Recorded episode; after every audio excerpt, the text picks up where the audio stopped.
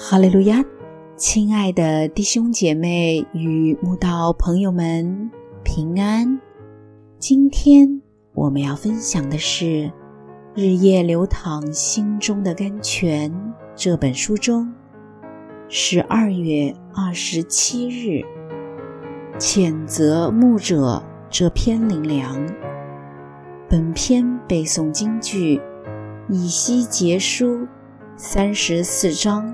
二节，人子啊，你要向以色列的牧人发预言，攻击他们，说：主耶和华如此说：或哉，以色列的牧人只知牧养自己，牧人岂不当牧养群羊吗？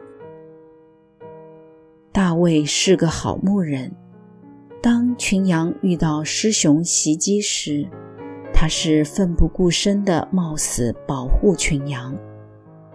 大卫这种年少牧羊时拼死命都要保护群羊的态度，到他当上国王以后还是一样。当他数点百姓，惹神怒，降瘟疫，死了七万人时，他就赶快跟神祷告。求神惩罚他与他富家就好，不要惩罚百姓。真是可谓牧羊与牧人一样用心。主耶稣说：“我是好牧人，好牧人为羊舍命。”大卫愿意为羊舍命，是个好牧人。主耶稣更是为全人类舍命的好牧人。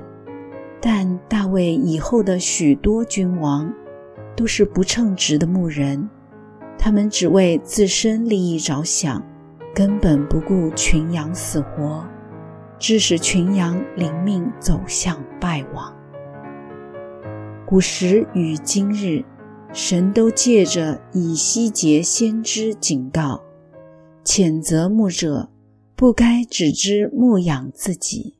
不知牧养群羊，神说：“你们吃脂油，穿羊毛，宰肥壮的，却不牧养群羊；瘦弱的，你们没有养壮；有病的，你们没有医治；受伤的，你们没有缠裹；被逐的，你们没有领回；失丧的，你们没有寻找。但用强暴严严的辖制。”因无牧人，羊就分散；既分散，便做了一切野兽的食物。牧者若不照顾群羊，群羊的灵命就会逐步败落。有牧人如同没牧人一样，群羊在充满试探诱惑的现实世界里，心灵颠沛流离。以致成了野兽的食物，被魔鬼吞吃。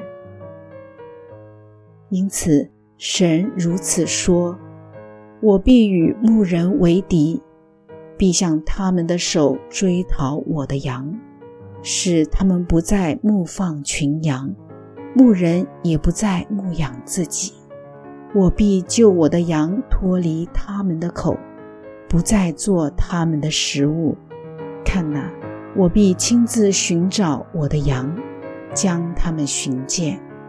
所以，我必拯救我的群羊，不再做掠物。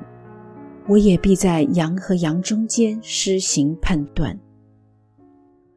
牧者对于神的谴责，岂能不听不慎呢？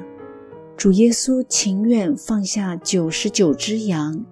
也要去把一只迷失的羊找回来。